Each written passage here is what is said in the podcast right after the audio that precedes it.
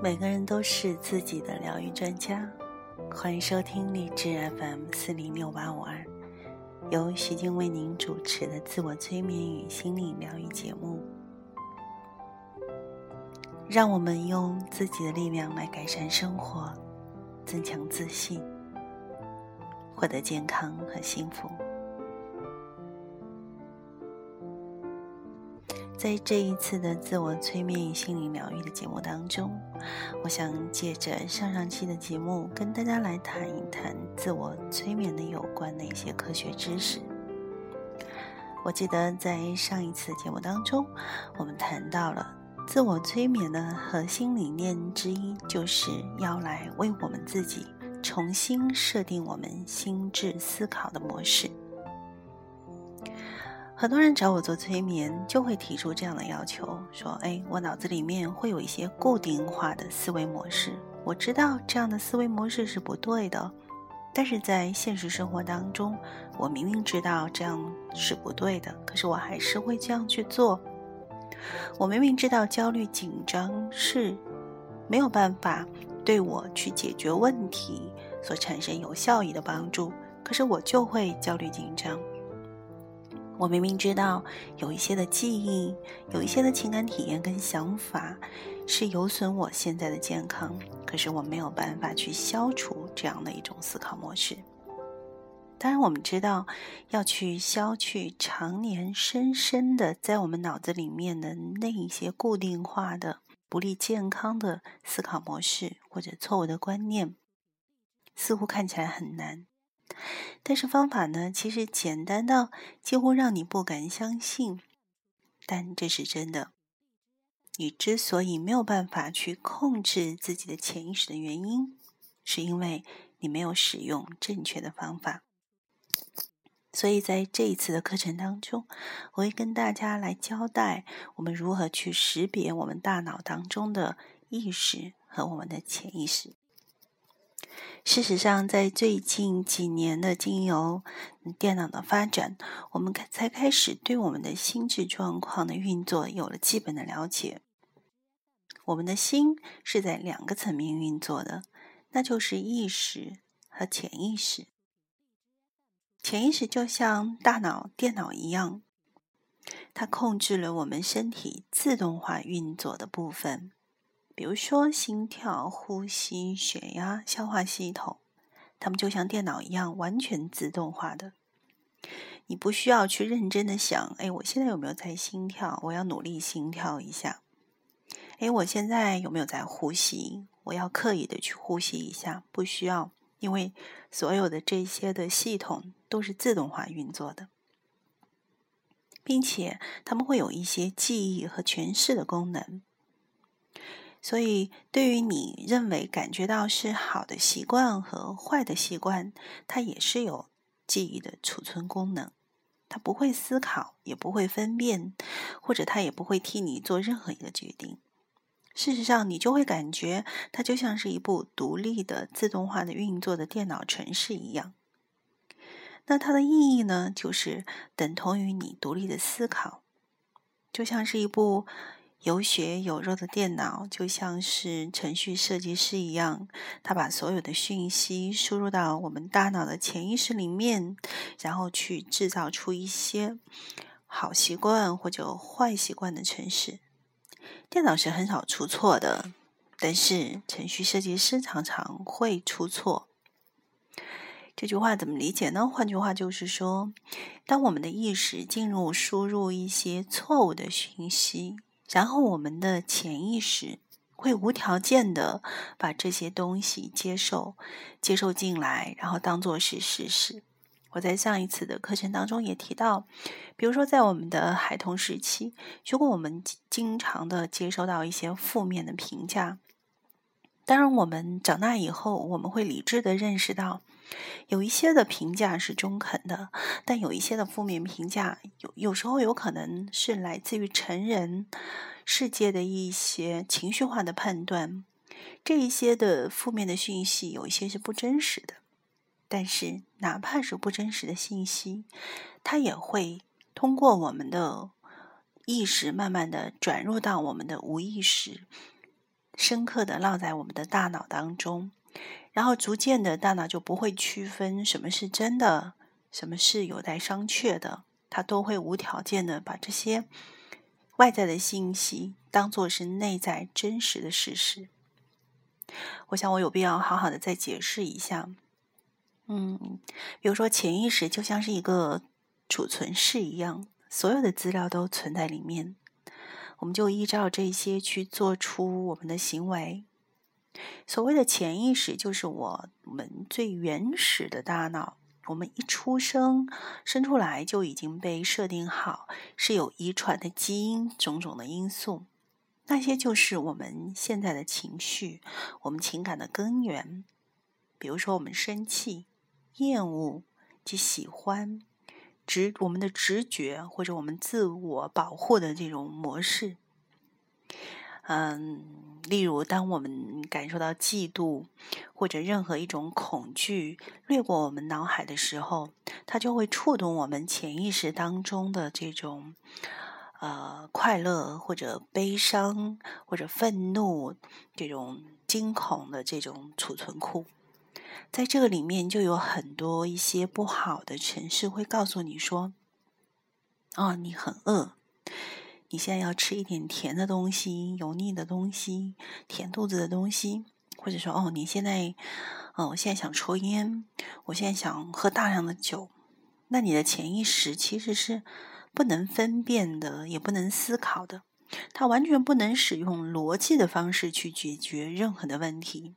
我们的潜意识很有很有直觉性，比如说，当我们的情绪当中体验到惊恐、悲伤的时候，它的一些自动化的程程序就有可能就觉得很奇怪哦。那些自动化的程序就会告诉你说：“哦，你惊恐哦，你悲伤哦，你无助哦，你无孤单哦，啊，那就说明你很饿，你要吃很多东西，你要抽烟，你要喝酒，好。”所以说，大家看，就是我们的潜意识，它其实不能去分析，它没有思考的能力，它也没有也没有逻辑性。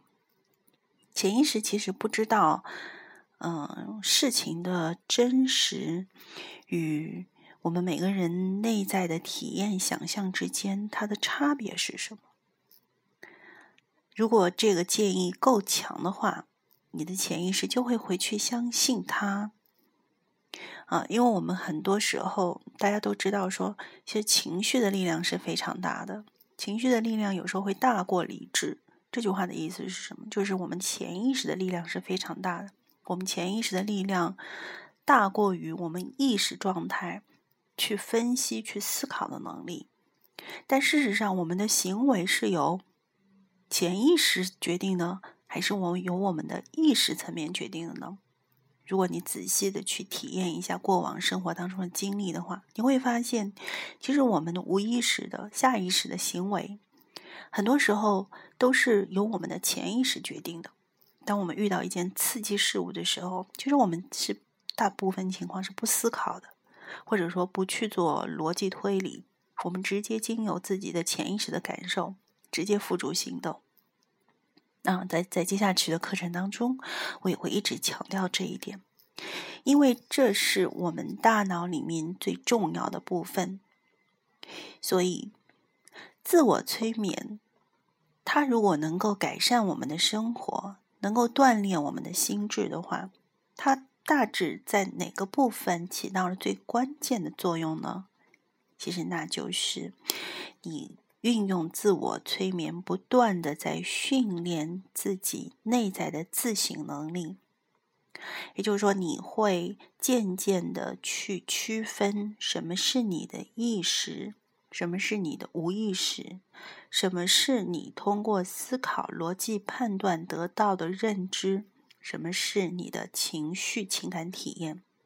当然，我们很多时候的情绪、情感体验，脑子里面很多的感受、想法，它都是非常的真切的。如果一个人愤怒了，对他的这种愤怒的感觉是真实的，它是真切的。你不能告诉他说：“哎，你不能愤怒。别人跟你说这句话，他其实不是这个意思，是你误解了。但事实上，当你这样讲的时候，很多时候它是没有用的。为什么？因为我们的体验是非常的真切的，我确确实实感受到愤怒，我不被尊重啊，我感受到危险，我感受到恐惧。那么之间是什么样的因素，我们可以把它提取出来呢？那就是当你遇到一个刺激事件的时候，你的潜意识的力量会让你感觉到愤怒。但是如果在你在这个中间阶段，你不断的去觉察，说我愤怒是因为我脑子里面出现了什么样的想法？哦，我的想法是我的尊严、我的人格受到了侮辱，或者说我感受到他不尊重我。诶，他做了什么样的事情不尊重我？啊，他做了这样这样的事情。那么做了这样这样的事情的话呢，放在这个人身上，放在那个人身上。他是不是会会有不同的体验？以此，我们就可以看到，说，当我们这样在思考的时候，我们其实就加入了我们的意识的力量。所以，意识其实是潜意识的设计师。意识它最大的优点是，它会分辨，它会思考，它会分析。如果在你的行动过程当中，你大量的去运用你的意识力量。那么它就会替你做一些恰当好处的决定。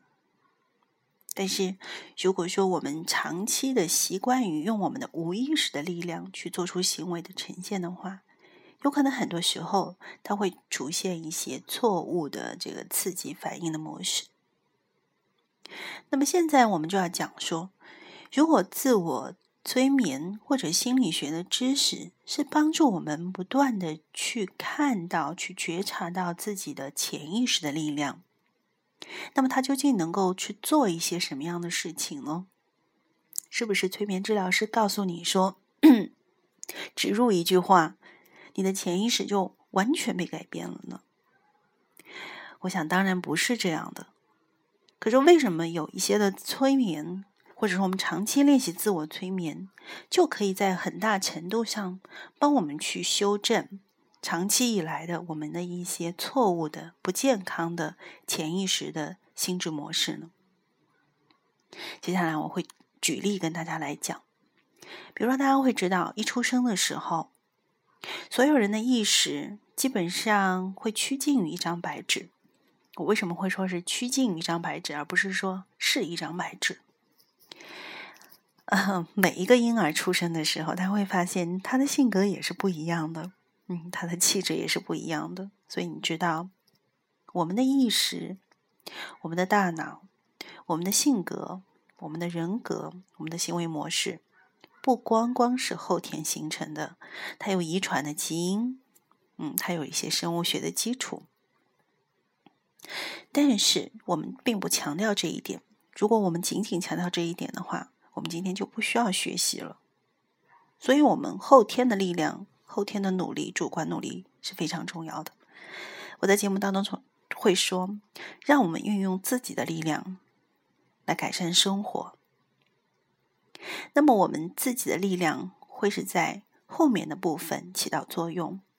当然，我们也要承认，人在一出生的时候，每个人的性格，他的甚至是他们。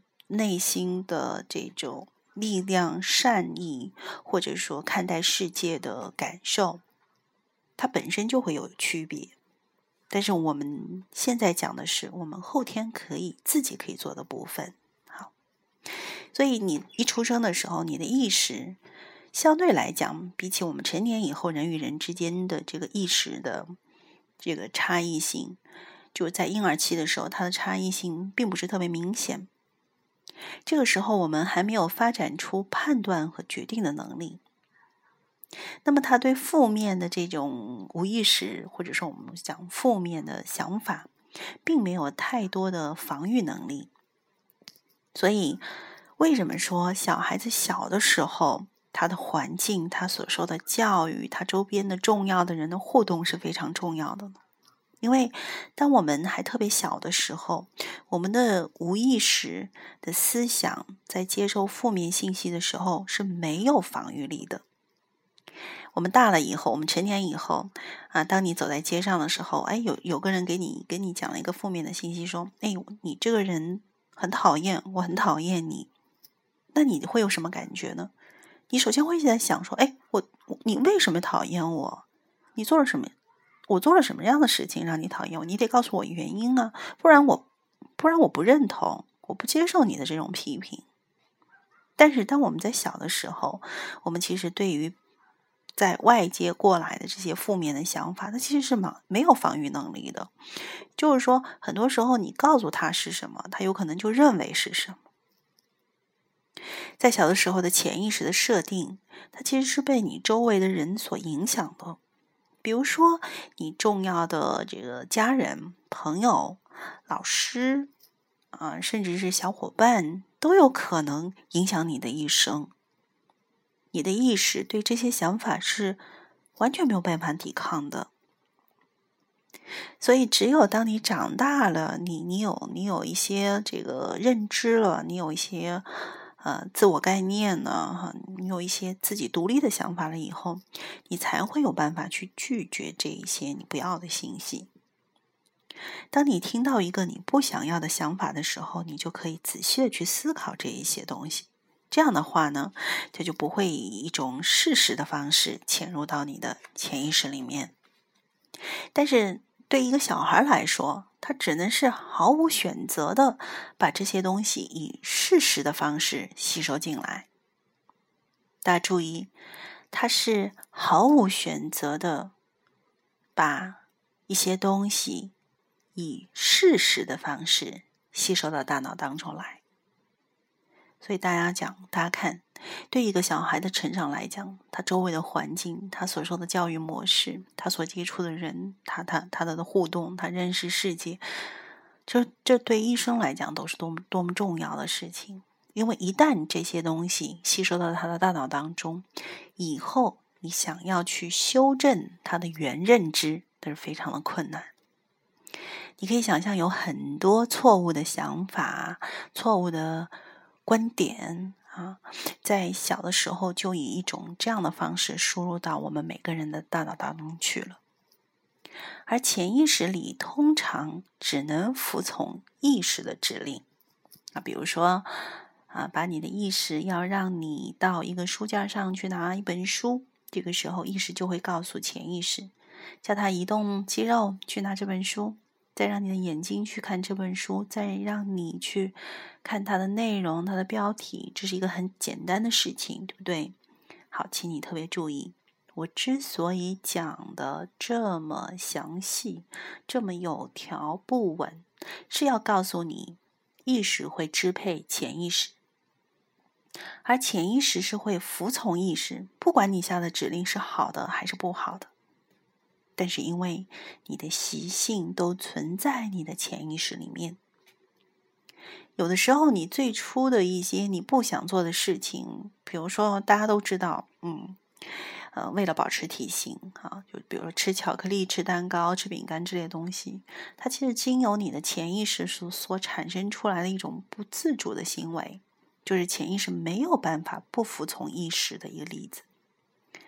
当你的意愿跟这些城市相互冲突的时候，其实这些城市通常是会战胜的。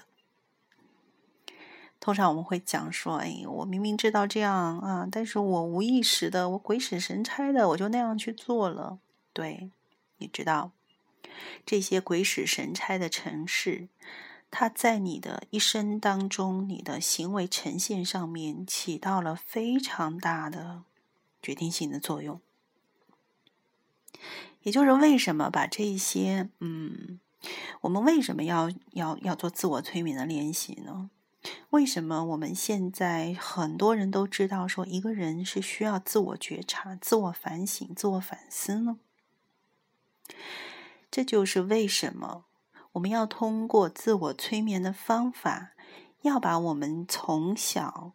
所积累起来的，在我们的无意识状态当中，那些不利于我们健康的城市，去将它慢慢的消减掉。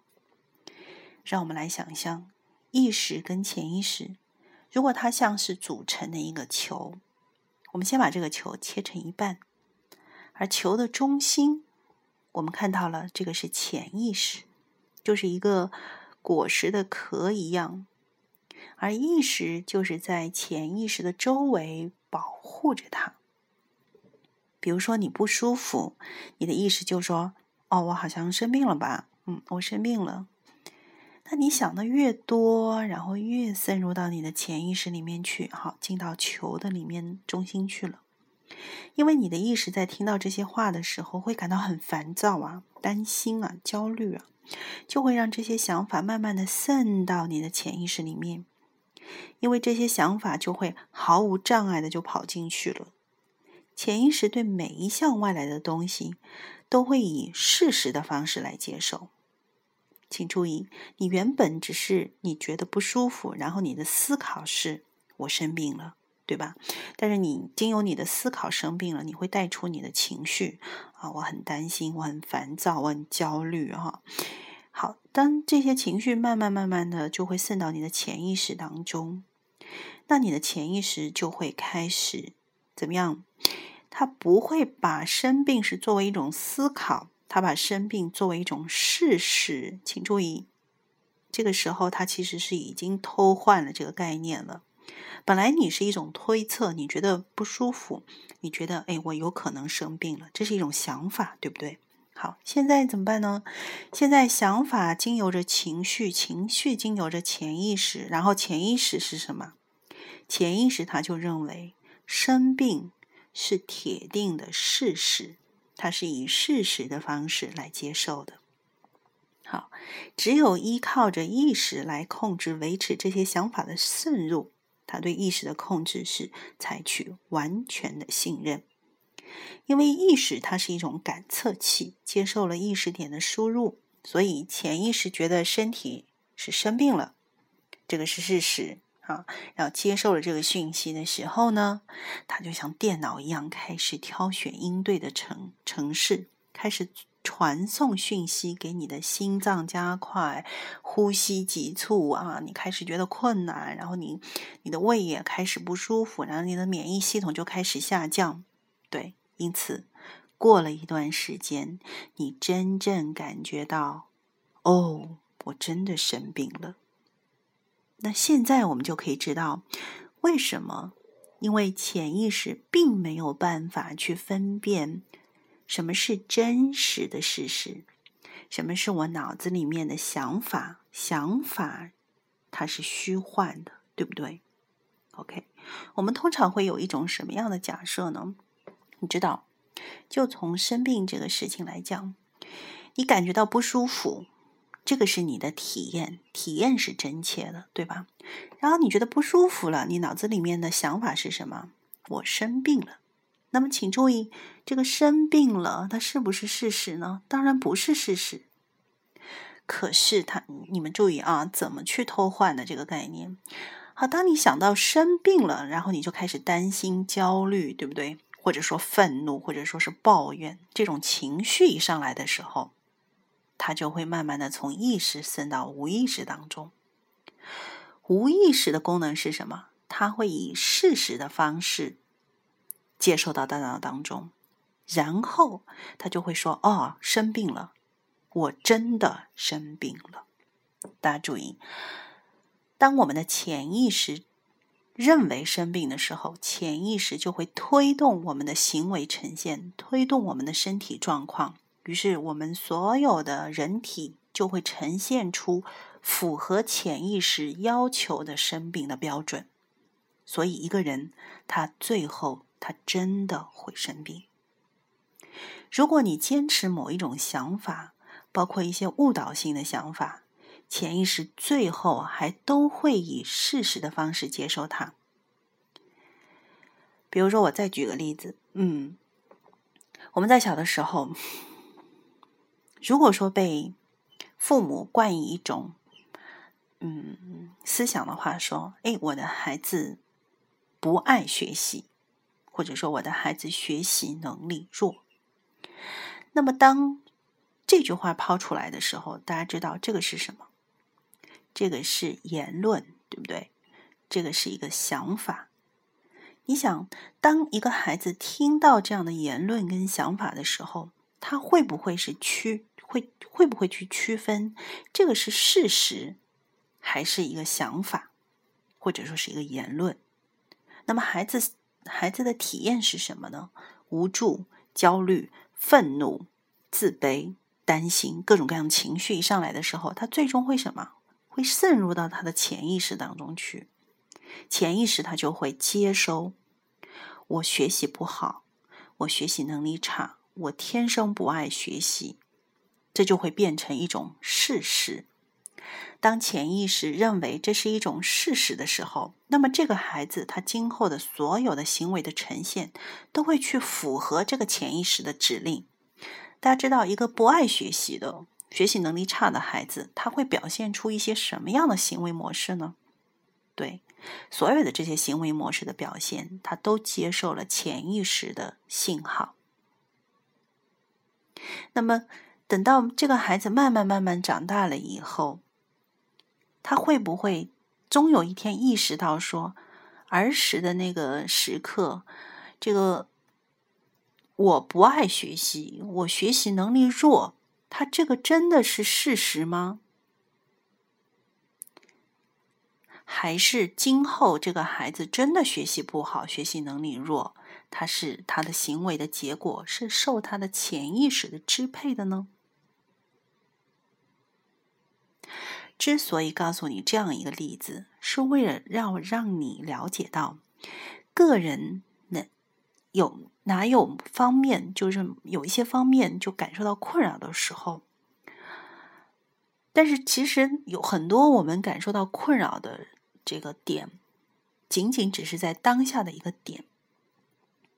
但是我跟你们跟大家讲来来讲这个例子，其实是想要告诉我们说，我们往往会将一个点。慢慢的，经由我们潜意识的工作，产生一个恶性的循环。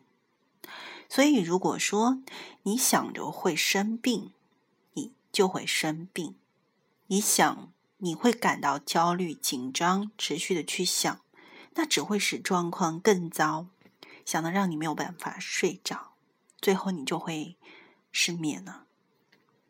如果你有办法让这些错误的想法渗入到你的潜意识的时候，哇，潜意识就会相信这一些谎言，然后照着这个谎言只是去做。所以各位，如果有可能的话，我们不妨把这些负面的想法、不利于我们健康的想法、不利于我们去完成任务的想法，把它转过来。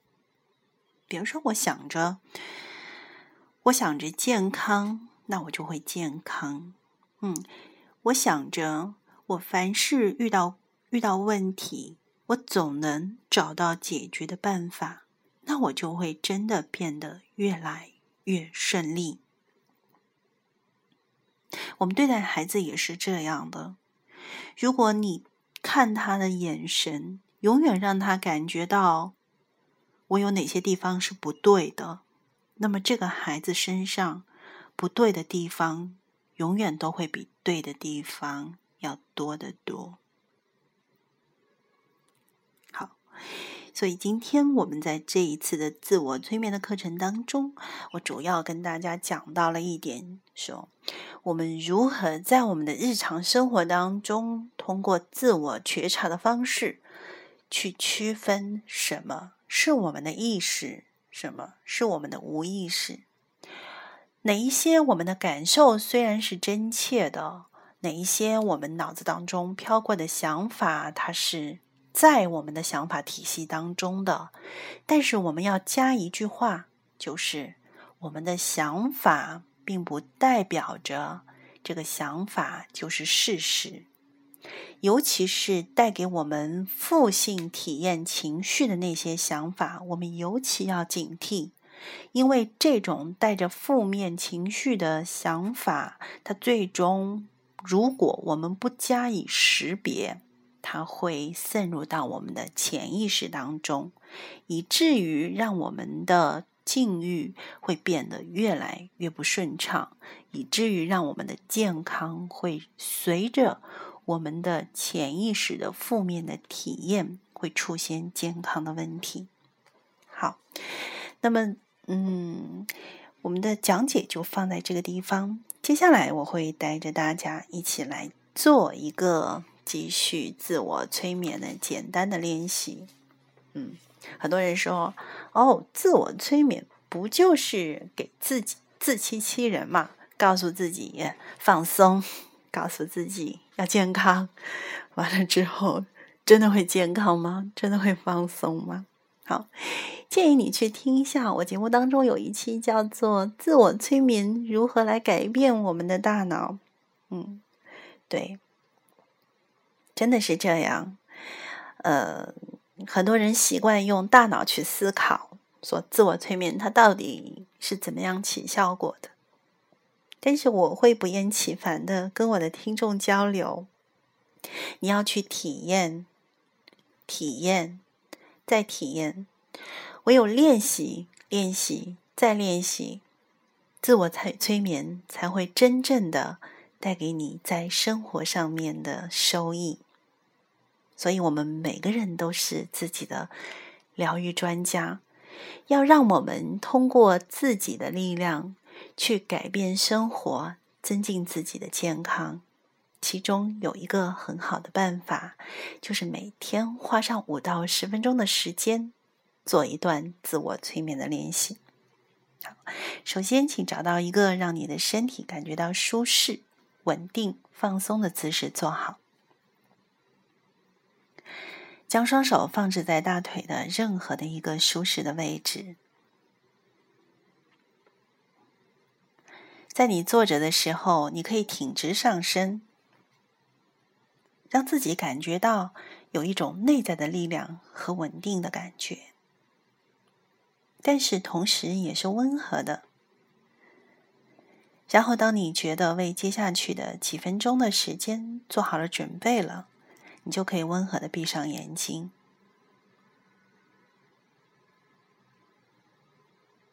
尽管自我催眠的训练有非常非常多种。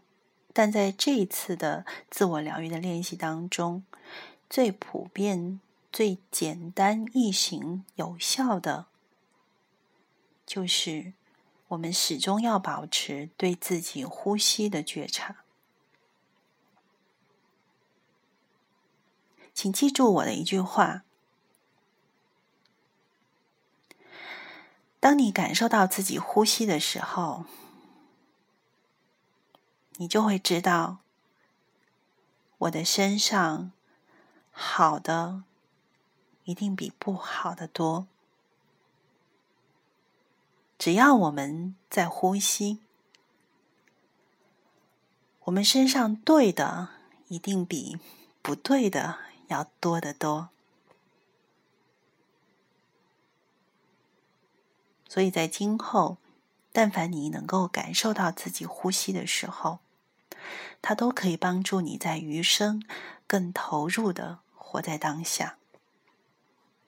好，因此在你闭着眼睛的同时，首先请注意此刻你坐着的身体，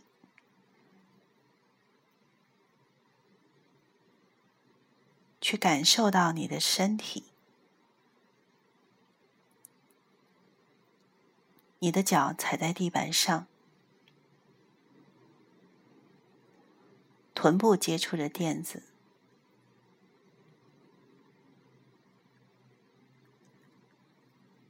如果你身体当中有任何明显的紧张和紧绷感，你要是能够轻松的释放它们，就这样去做。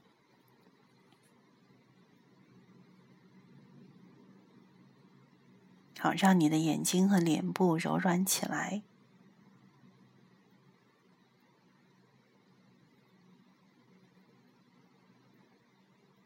放松你的下巴。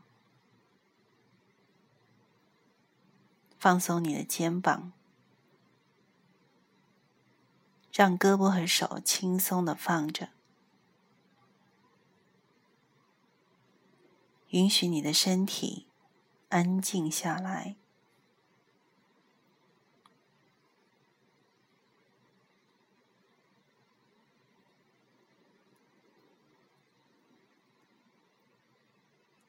做两到三个深呼吸。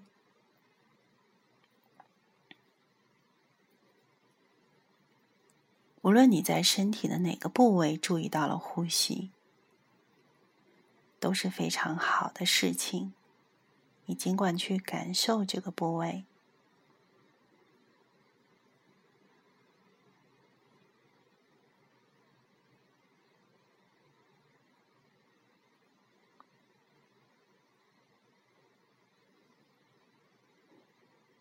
随着每一次的呼吸，让身体进一步的放松。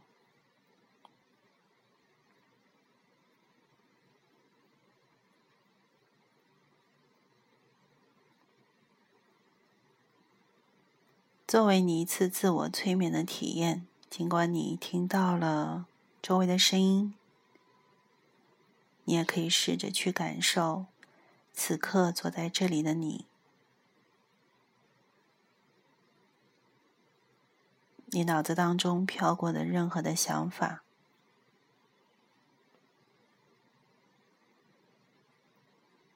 甚至你可以感受到你的一些情绪，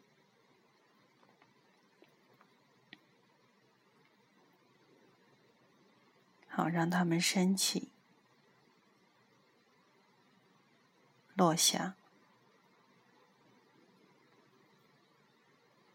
就像大海的波浪。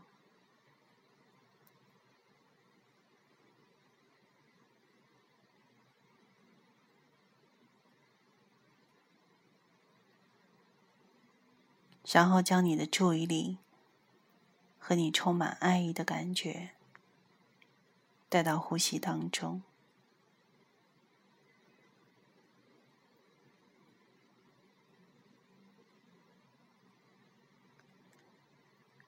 将你充满爱意的感觉、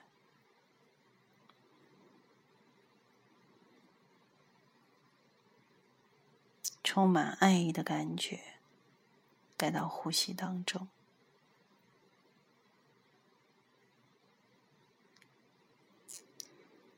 注意到你的身体是在呼吸这个事实，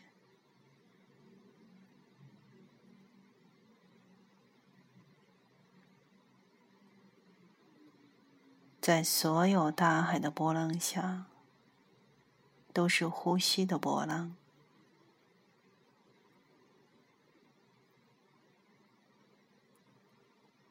仔细的感受到它，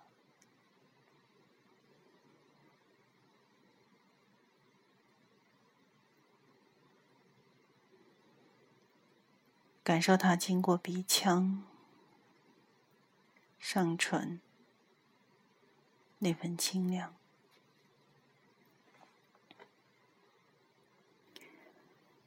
或者呼吸在喉咙后面旋转，麻酥酥的。又或是呼吸在胸腔、腹部升腾、降落，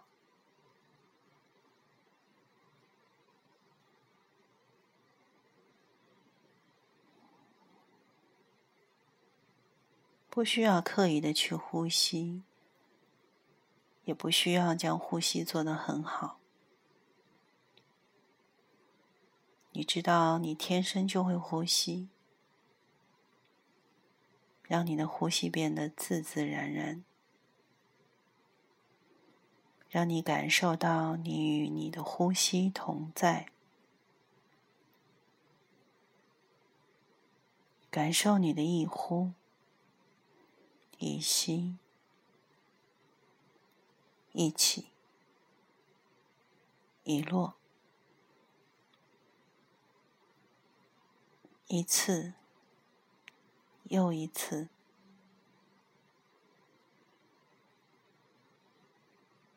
让这种充满爱意的感觉伴随你生活当中的任何的一件事情。并用每一次呼吸，让你的身体、思想平静下来。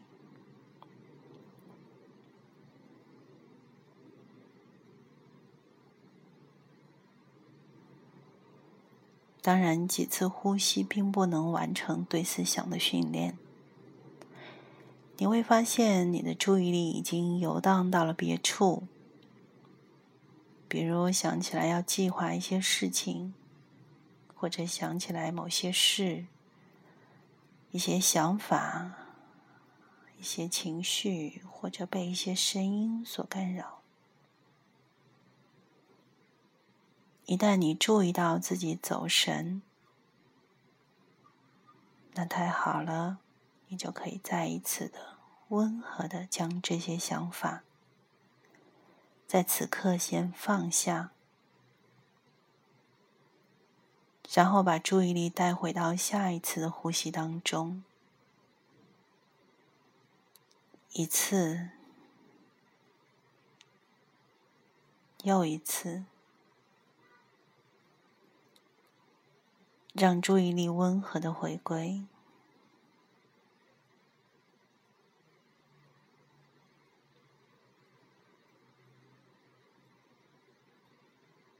感受每一次的呼吸，让你的身体、思想安静、平静下来。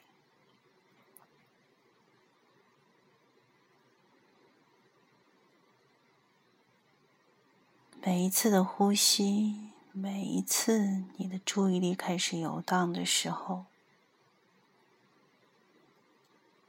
都把它带回到呼吸当中来。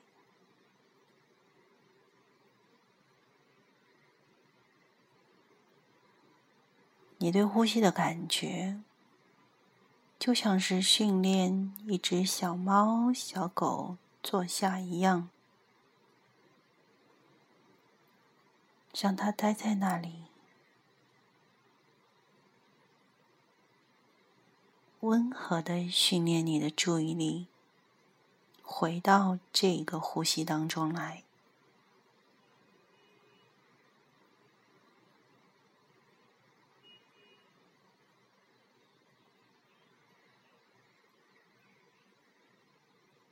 非常仔细的关注这个呼吸。下一个呼吸，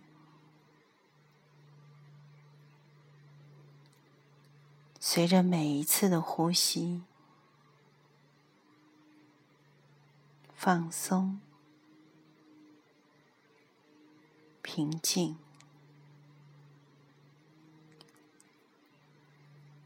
并且感知到在对呼吸充满爱意的感觉当中休息。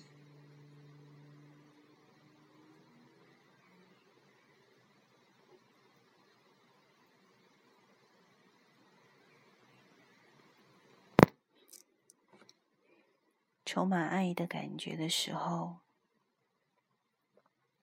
你的思想一点一点的安静下来，身体也会平静下来。就在当下，平静、充满爱意的感觉。